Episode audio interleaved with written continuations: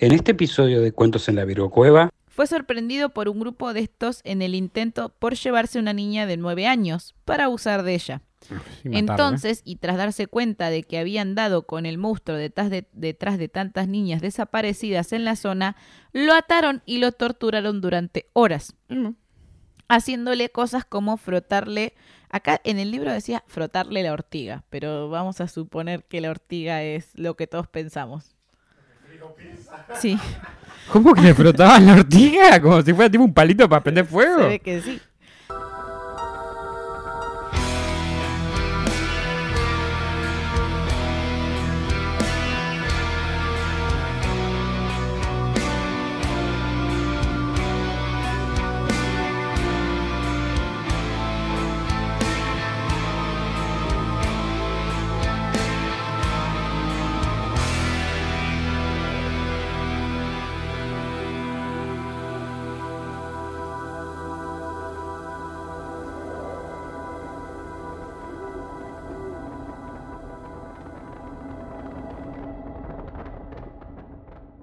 Bienvenidos a Cuentos en la Virgo Cueva, el podcast donde hablaremos de distintos acontecimientos. Entre ellos pueden ser casos paranormales, de criminología extraterrestre y otros eventos, o todo lo que consideremos ser contado en la Virgo Cueva. Mi nombre es Mandy Potter y me acompaña, como siempre, el gran Cristian Frigo. Hola, mi nombre es Cristian Frío. Estoy acá para hacer comentarios innecesarios, inapropiados y tratar de meterle humor a temas que normalmente no lo tienen.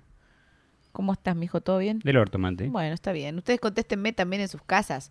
Bien, Mandy. Mal, Mandy. Del Del, orto, orto, Mandy. Mandy. Bueno, contéstenme que a mí me encanta leer sus comentarios y los voy a empezar a contestar desde mi canal personal. Eh, otra cosa, vamos a, a la, a, la, a, la, a la agenda del día de hoy. Recuerden que tenemos sponsor por donde pueden dejarnos la contribución que ustedes quieran para que este podcast siga creciendo. Si no lo pueden hacer de forma monetaria, pueden ayudarnos compartiendo, dando like, comentando el video, todo sirve. Vendiendo drogas. Eh, no, eso no. Y también, además, si tienen historias paranormales, experiencias que a ustedes les hayan pasado, eh, nos gustaría que nos manden un mail contando, contándonosla, Nosla. Porque vamos a hacer un episodio especial con todas sus historias paranormales. Así que las pueden escribir a cuentos en la Ustedes pueden ser los protagonistas del próximo episodio. Pero cállate, que estoy diciendo el mail. No me Eh, pero es como un tráiler esto. Bueno, a ver. Ustedes pueden ser los protagonistas del próximo episodio de Cuentos en la. Mande su historia al mail que aparece en la pantalla. Cuentos en la gmail.com. Listo, muchas gracias. Seguimos. Ah, ah, ah.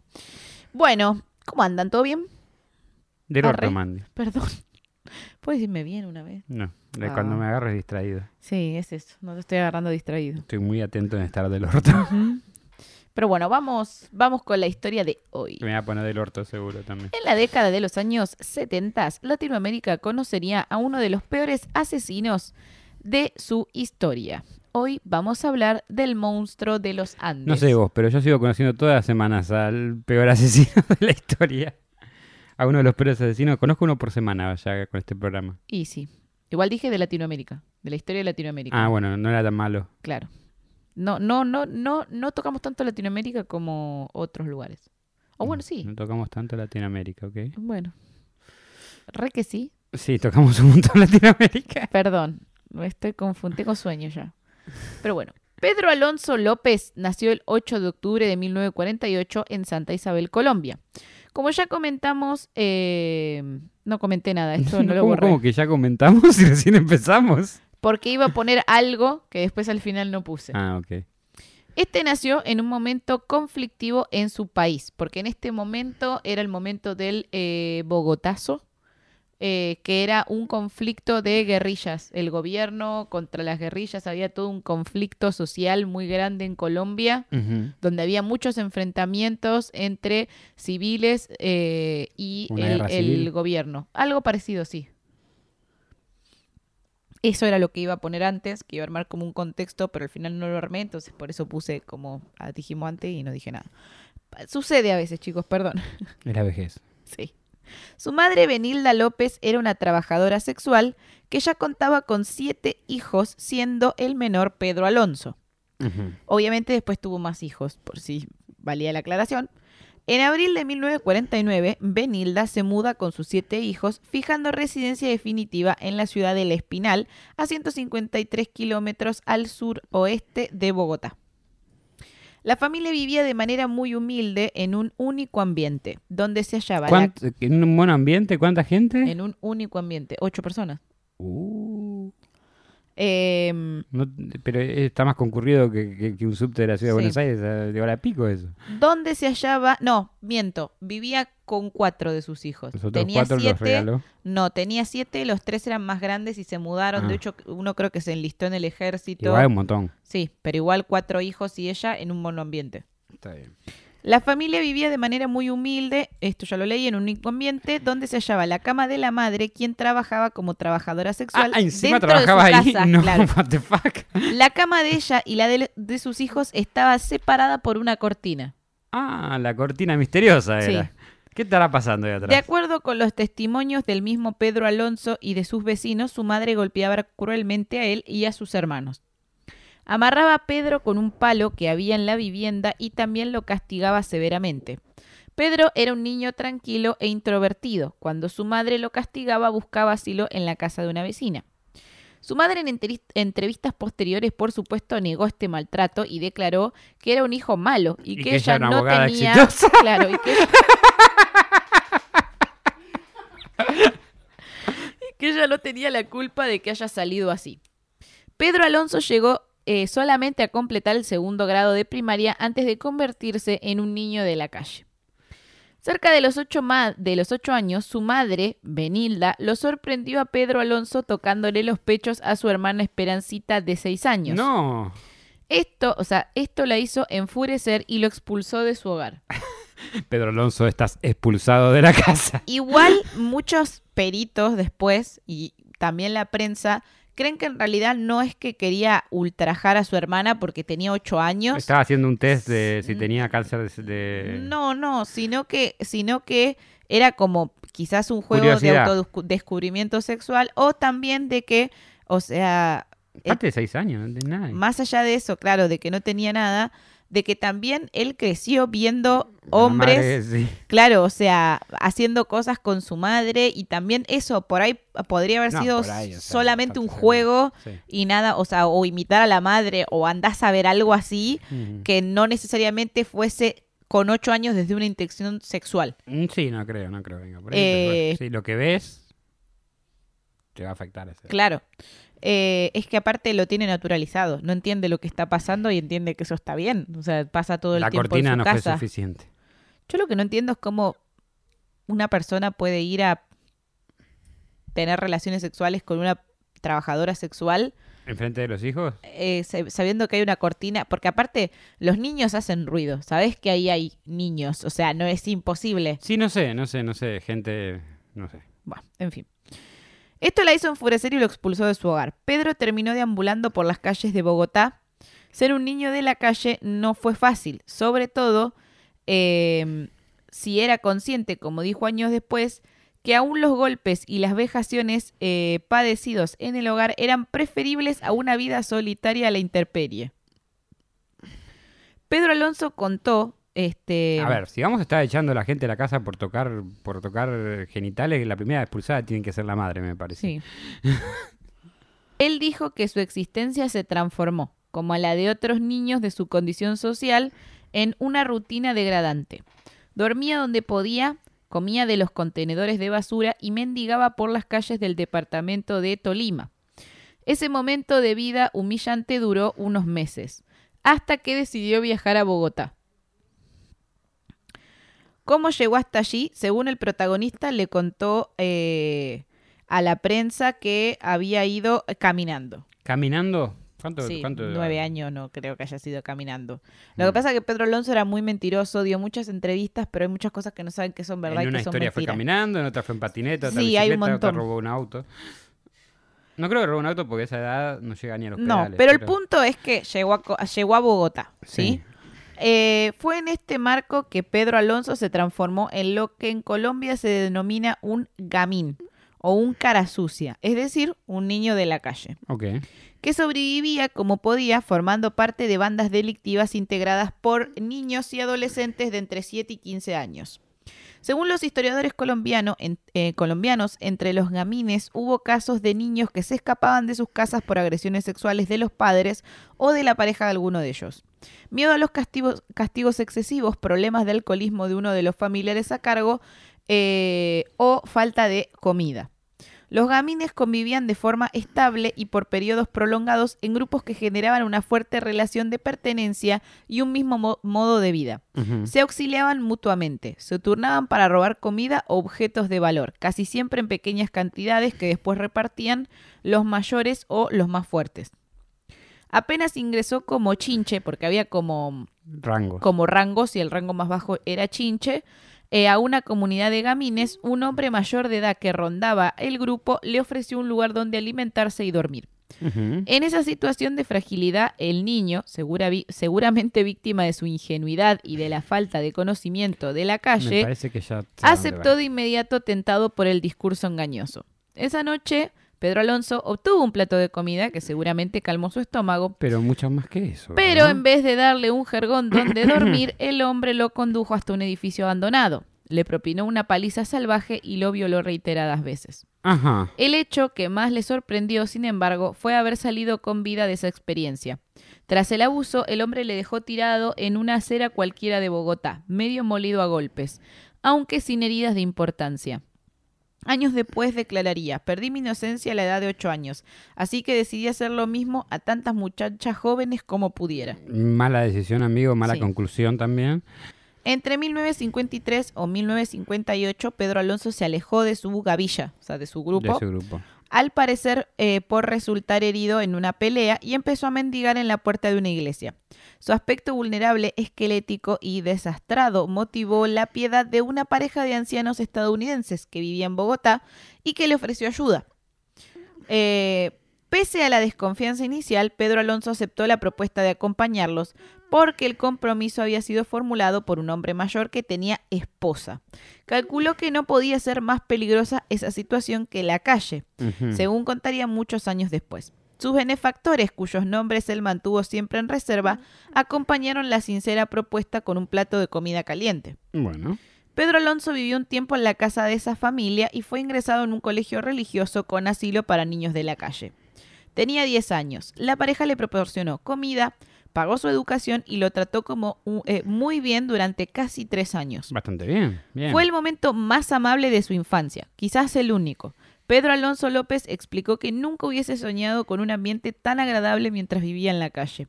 Tampoco las veces en que fue detenido e internado en centros correccionales para menores de edad o en casas de asistencias donde lo mantenían ocupados en trabajos agrícolas. La familia de extranjeros tenía Cabátale. una posición económica holgada y hasta le habían puesto un profesor para que recuperara los años de escuela que había perdido. En esta época parecía que su existencia cambiaría para siempre y una esperanza iluminaba su camino. Pero, pero, pero, todo iba relativamente bien hasta, Hasta que... que- empezó a ir relativamente mal, como diría nuestro querido, te lo resumo así nomás.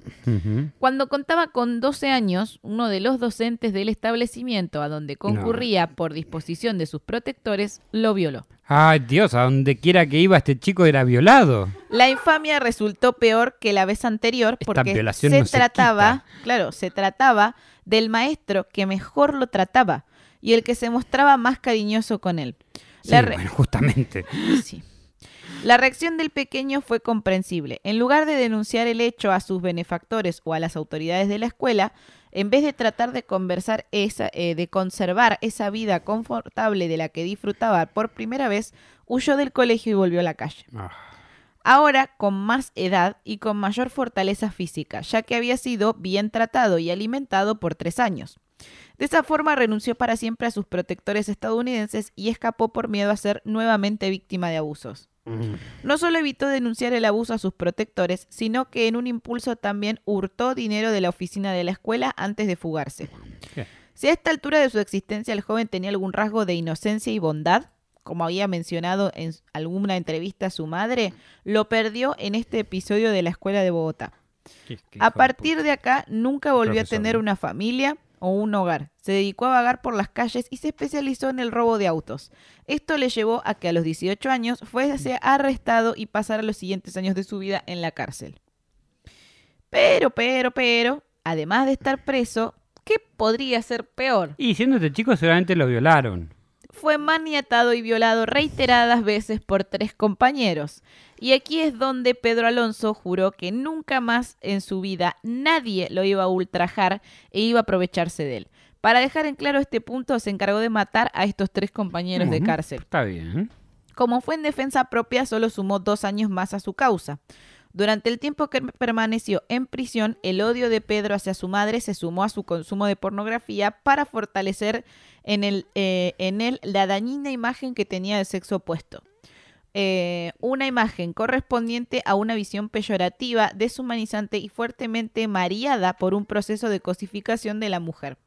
Si bien lo condenaron a siete años de prisión a sus 21 años, salió libre en 1971 a sus 23. Ujú. Eh, Pedro Alonso López, el niño maltratado por su madre y también joven abusado por su profesor, era un Y psicópata integrado socialmente. Su carácter amable le permitió convertirse en un depredador de niñas vulnerables entre 8 y 13 años. Ay, no. La edad que tenía él. Sí. Sí. Esto se va a poner. Esto se va, se va a descontrolar. Y esto se va a controlar. Algo que quería sumar es que también se había hecho adicto al. Café. No. Al. Ay, es con B larga. Me sale bursaco, pero no es ¿A bursaco. Bursaco? ¿Cómo te haces adicto a Bursaco? No, es una droga, es una droga colombiana. Va, no sé si sigue siendo de, de esa época. Que es como una. Como una merca, pero. como una cocaína, pero más barata. Es como acá el Paco. Como una el cosa Paco, así. claro. pero tiene otro nombre. Tras su liberación, Pedro Alonso viajó por Colombia, Ecuador y Perú. Su ruta precisa no se sabe con certeza, pero lo cierto es que sus víctimas eran niñas de entre 8 y 13 años, pobres y prácticamente siempre de comunidades indígenas, que por lo general se concentraban en las elevaciones de una cordillera que atraviesa los tres países, en los que el sanguinario asesino regó sangre inocente, la cordillera de los Andes. Fue después de su liberación a los 23 años cuando en el inicio de su sangrienta ruta Pedro Alonso recorrió casi todo Perú dejando a su paso 100 niñas muertas. ¿Cien? Sí, 100. En total, que él haya declarado se cree que asesinó a 300 niñas. Asesinaba una niña cada 15 días. What? Sí. Sin embargo, al final de esa odisea criminal, Pedro recibió un aleccionamiento por parte de los indios ayacuchos, cuando en el norte de Perú, no se sabe bien en qué punto exacto, Pero fue creo, creo que es un récord en cuentos esto. Sí, es un récord. Sí. O sea, sí, es el asesino más prolífero de Latinoamérica, Sí. pero también de toda América, me parece. Es el asesino con más víctimas en, En el menos tiempo. top del mundo, más o menos. Fue sorprendido por un grupo de estos en el intento por llevarse una niña de nueve años para abusar de ella. Matarlo, ¿eh? Entonces, y tras darse cuenta de que habían dado con el monstruo detrás de, detrás de tantas niñas desaparecidas en la zona, lo ataron y lo torturaron durante horas, Mm. haciéndole cosas como frotarle, acá en el libro decía frotarle la ortiga, pero vamos a suponer que la ortiga es lo que todos pensamos. Sí, ¿Cómo que le frotaban la ortiga? Como si fuera tipo un palito para prender fuego. se ve que sí. Hasta que finalmente resolvieron darle una muerte lenta y terrible de la, de la que lastimosamente fue salvado. Ah, Cuenta López al respecto. Los indios en el Perú me habían atado y encerrado en la arena hasta me el manoseaban la cuello ortiga. cuando se enteraron de lo que les había estado haciendo a sus hijas. Me habían Sí. cubierto en, de miel y me iban a dejar para ser devorado por las hormigas. No, Pero algo así como hicieron la- en una película con Nicolas Cage que lo cubrieron de miel y las abejas. Sí. Poneme el clip de Nicolas Cage que dice, "The bee, no the bees, no the bees, y le tiran abejas y está gritando re loco. What is that? What is that? What is it? Oh, no, not the! Not! Ah! Pero una señora misionera americana vino en su ship y les ¿En su prometió en su ship, en Sí, su ship, sí. perdón, en su ship y les prometió que me entregaría a la policía. Me dejaron atado en la parte trasera de su ship y se alejó. Pero ella me soltó en la frontera de Colombia Ah, y me lo dejó dejó en ir. libertad. Sí. Ah, no sabía, no le- bueno, sabía capaz que era. Escúchate esta. Yo no le hice daño porque ella era demasiado vieja para traerme. O sea que la iba, la podría Ya haber tenía matado. 15 años. Sí, tenía 20, ya no me servía. Casi seguro es que la versión anterior sea falsa si tenemos en cuenta que los exámenes psiquiátricos determinaron que Pedro Alonso hacía uso de la mentira y sobre todo si consideramos que las fuentes más serias dicen que la misionera, tras convencer a los, eh, a los indígenas de que el asesino era impío a los ojos de Dios, realmente sí puso el criminal en manos de las autoridades por lo cual posteriormente y a consecuencia de que en su habitual negligencia la policía de Perú se negó a intervenir en el esfuerzo y el dinero necesario en la investigación porque total era un conflicto de indígenas. Ajá. Pedro fue deportado al vecino país, eh, o sea, a Ecuador. Que tampoco era de ahí. Pero no era de Colombia, ¿eh? Él Pero era de Colombia. ellos o sea, lo lo depor- se deporta- deportaban ellos lo en- deportaron. Tenés Ecuador, tenés este colombiano. ver. Problema tuyo, amigo. Pedro Alonso era un asesino prudente que intentaba no elegir a aquellas víctimas cuyos padres pudieran tener suficiente dinero como para hacer que la policía eh, Lo los buscara. buscara. Siguiendo esa misma actitud de prudencia, Pedro Alonso era capaz de seguir por varios días a una niña hasta que se diera el momento en el que estuviese sola, momento en el cual hacía cosas como darles regalos y pedirle que los sigan a las afueras, donde supuestamente le daría otro regalo para que lleve a su mamá. También a veces se presentaba como vendedora ambulante o como una persona indefensa y perdida. Mm.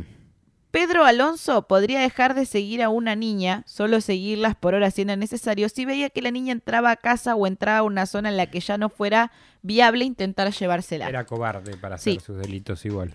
Por estos y otros aspectos, como el hecho de que se aseguraba de que sus víctimas estuviesen muertas verificando su respiración o cortándoles las muñecas para ver si la sangre aún bombeaba, los Ajá. criminólogos nunca han dudado en decir que Pedro Alonso era un asesino organizado. De este modo, incluso renunció a las más apetecibles víctimas. Y cito, a menudo seguí a familias de turistas con el deseo de llevarme a sus hermosas hijas rubias, pero nunca tuve la oportunidad. Sus padres vigilaban demasiado. Una característica importante de Pedro Alonso era su gusto por la inocencia. Dijo que sí, eh, dijo así que caminaba por las plazas buscando a una niña con cierta apariencia en la cara, una apariencia de inocencia y belleza, y admitió que, debido a su inocencia, las muchachas de Ecuador le gustaban particularmente. Y declaró esto. A mí me caen bien las muchachas de Ecuador, son más dóciles, más confiadas e inocentes. No son como las muchachas colombianas que sospechan de los extraños. Por supuesto, como era un, un asesino organizado, tenía un modus operandi, el cual era el siguiente.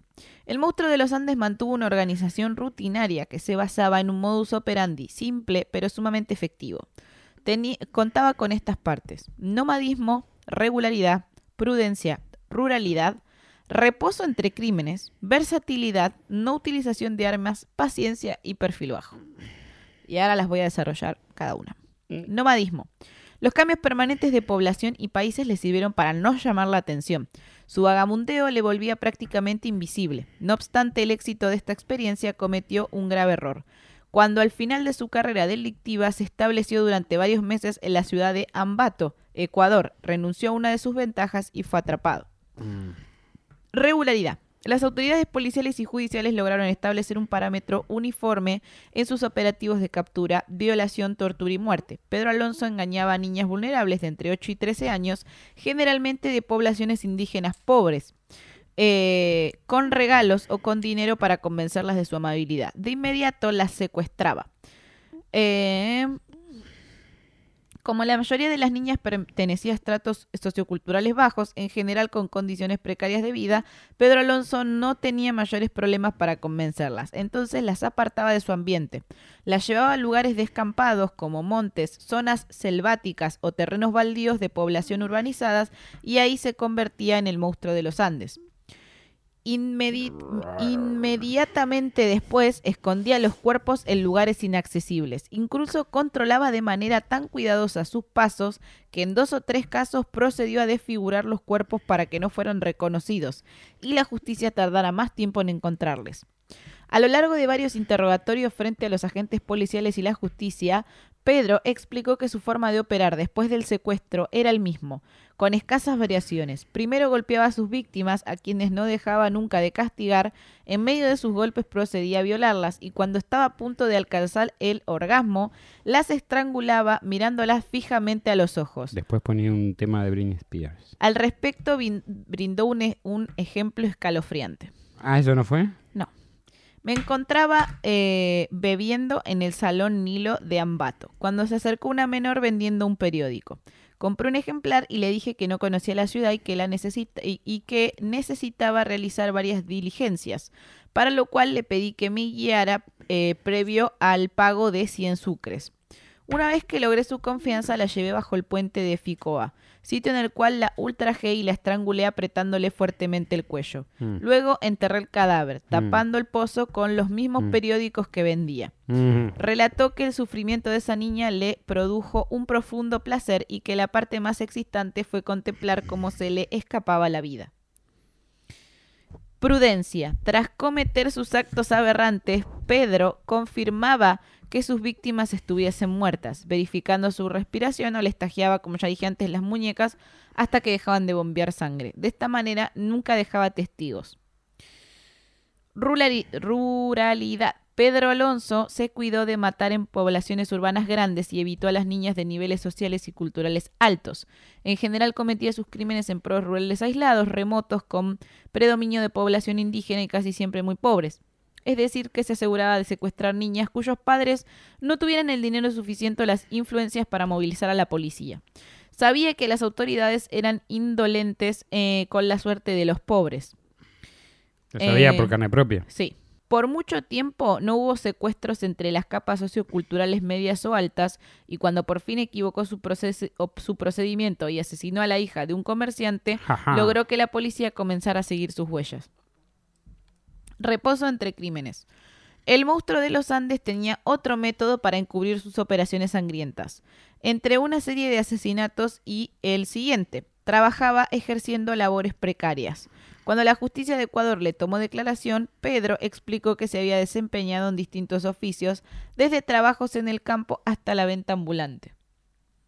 O sea, es como que asesinaba, esperaba un tiempo, trabajaba como para tener una coartada y volvía a asesinar. Versatilidad.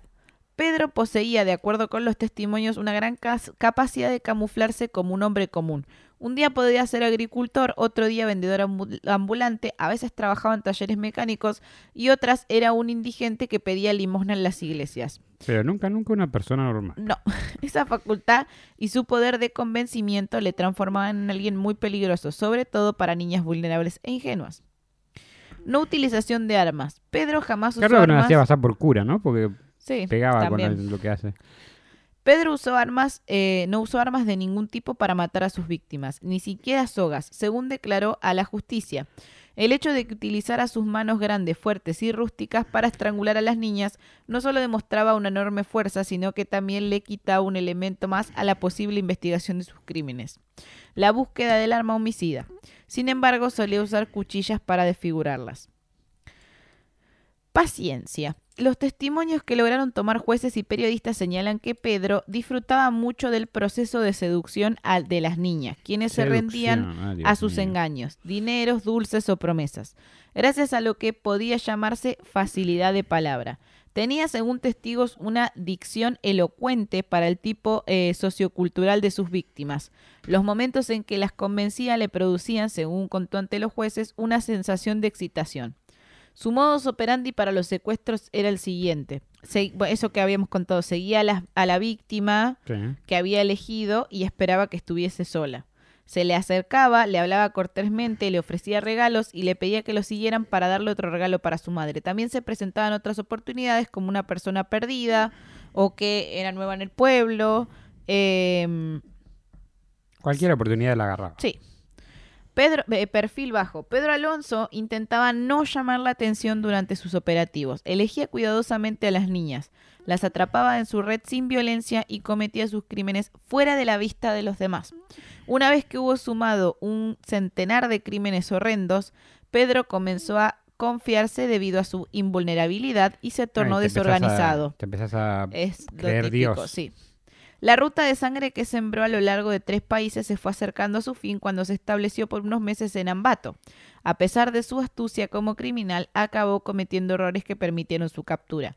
De todos modos, em, su picardía depredador le permitió engañar a sus víctimas, a las autoridades policiales, a las justicias de Perú, Ecuador y Colombia, e inclusive a los peritos forenses psiquiátricos que no supieron reconocer su peligrosidad.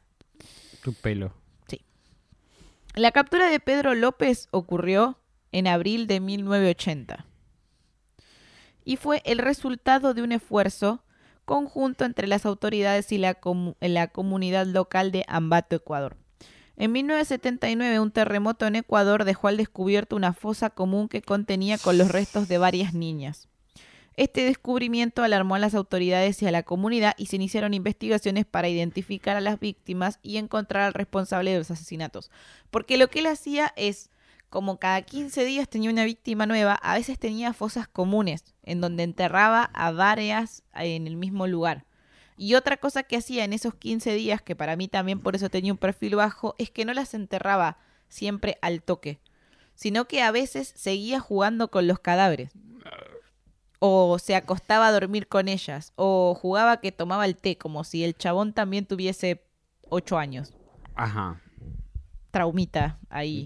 Uno. Un- no, unos cuantos. Hay un, hay un, una, un samba, hay, un, Sí. hay una línea de traumas haciendo na na na na na traum, trata, trata, trauma. Era un carnaval carioca de, de traumas ese pibe. Las autoridades comenzaron a notar patrones en los crímenes y a buscar conexiones con casos similares en Colombia y Perú. López, sin embargo, logró mantenerse en movimiento y evadir a la policía. Se cree que incluso llegó hasta Argentina, pero no está confirmado. López tum. Igual si llegó hasta Argentina habrá estado por Jujuy o bien por el norte. No, no, no llegó a Buenos Aires ni en pedo o al sur mucho menos. Lo cual es más peligroso todavía. Hmm. Hasta que en abril de 1980 una madre en Ambato, Ecuador, vio a López alejándose con su hija Hmm. y de inmediato sospechó de algo, que algo andaba mal. Ella alertó a los vecinos y a la comunidad, quienes comenzaron a buscar a López y a la niña desaparecida.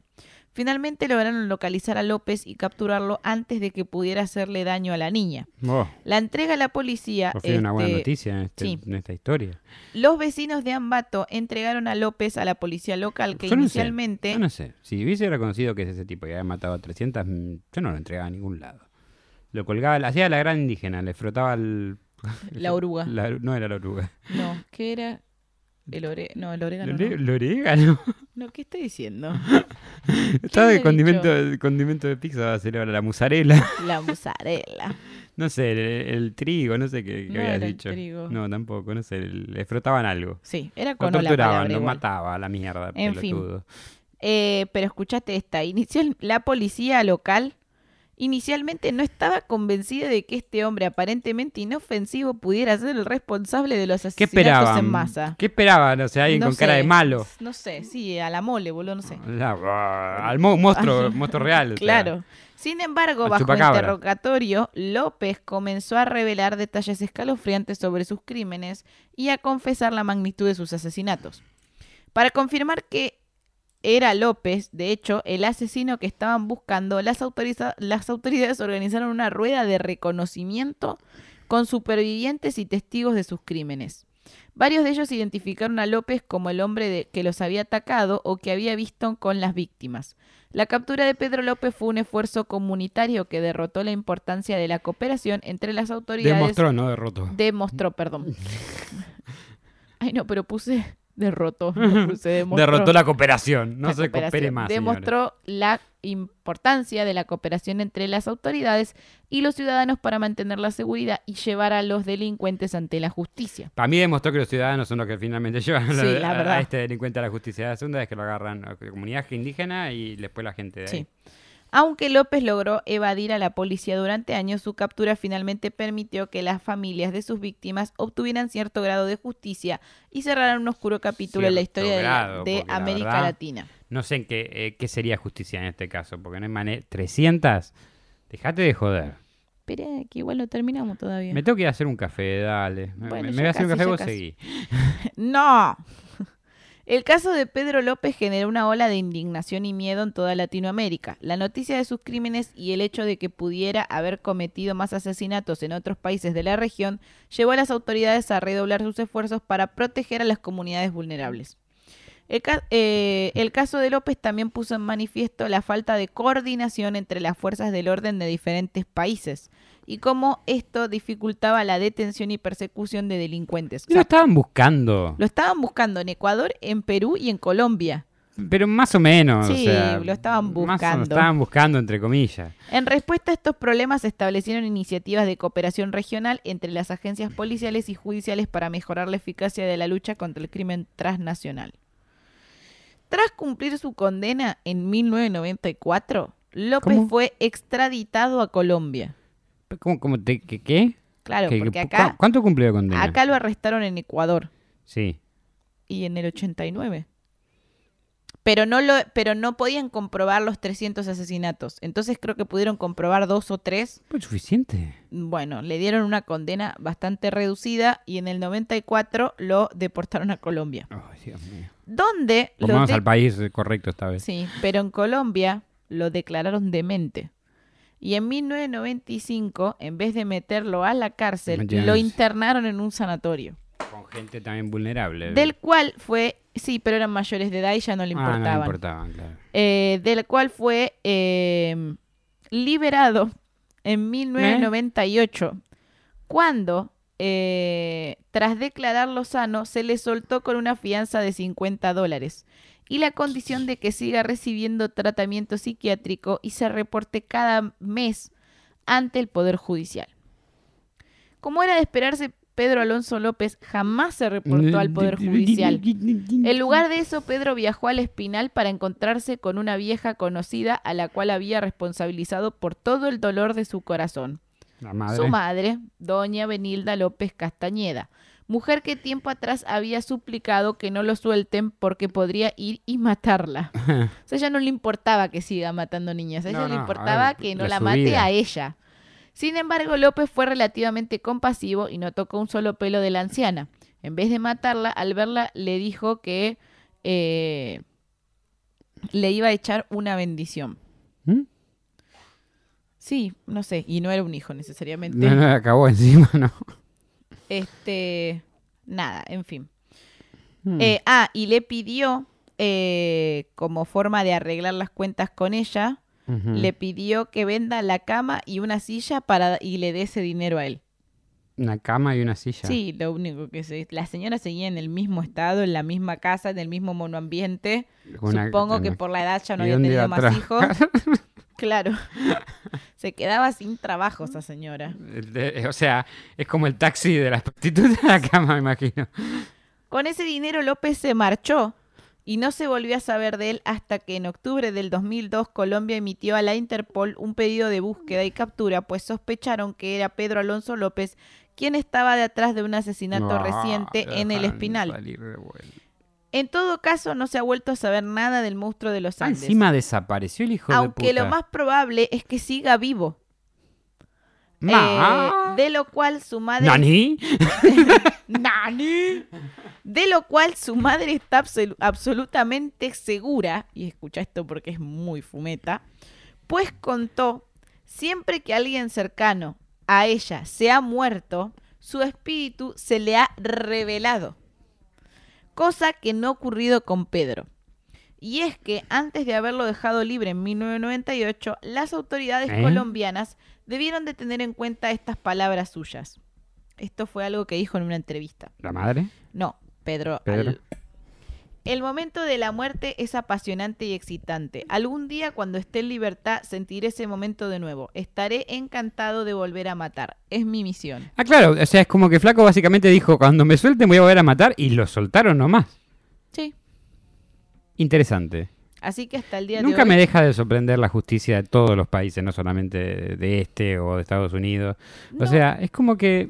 eh, este, 300 personas, 600 nenas murieron por este y lo dejan en libertad y posiblemente siga vivo matando gente de... de- Es que en seguramente realidad, comunidades muy pequeñas que ni nos enteramos. eh, es que en realidad son 300 personas de lo que de lo sabemos. que sabemos. O sea, de- puede haber actualizado.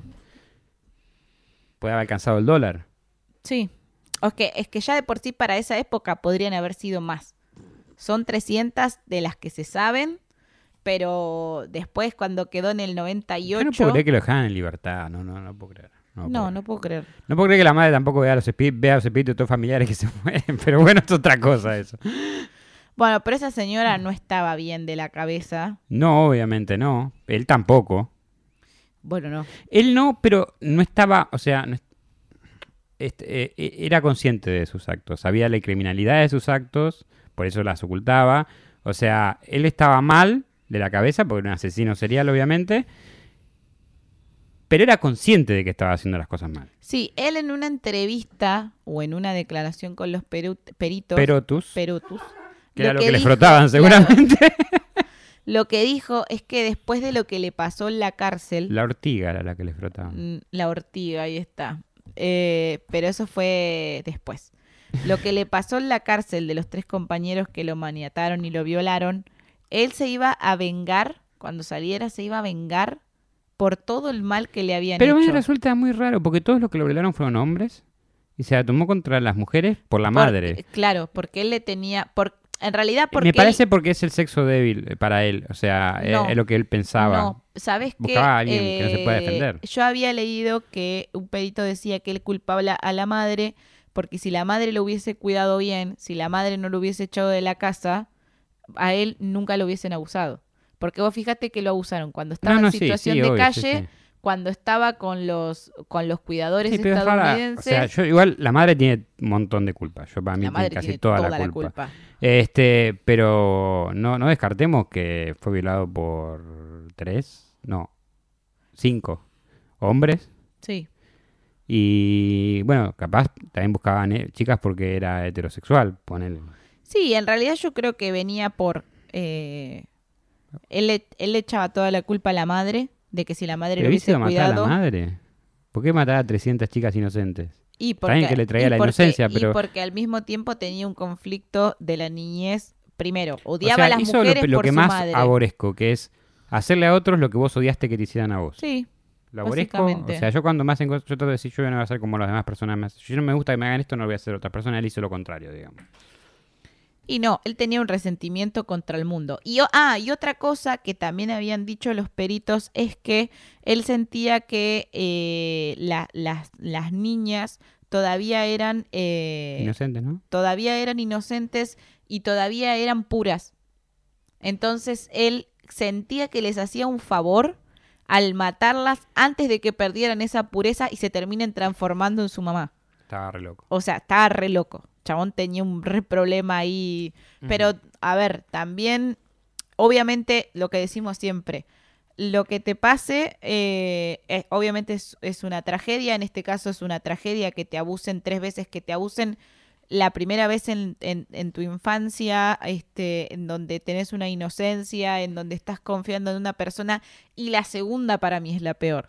Porque eh, ¿Al era profesor? un profesor, él ya estaba bien, ya estaba acomodado, estaba tomando de nuevo confianza en los adultos, estaba bien con esas familias. Capaz si se eso salía todo bien, no pasaba nada. no, es que para mí si eso salía todo bien no pasaba nada. Es Sí, increíble el es- efecto mariposa, ¿no? Sí. Eh, eh, si ese, ese pedófilo de profesor no hubiese sido profesor y no hubiese abusado de él, posiblemente no hubiese murido en 300 chicas. Increíble como una cosa lleva a la otra y como una otra lleva a la otra. Y bueno, también tenemos que ver la inutilidad de la policía y de las fuerzas que se tienen que preocupar y no se preocupaban porque era gente de pocos ingresos, de, de mujeres, de nenas chiquitas, de, de indígenas en un principio.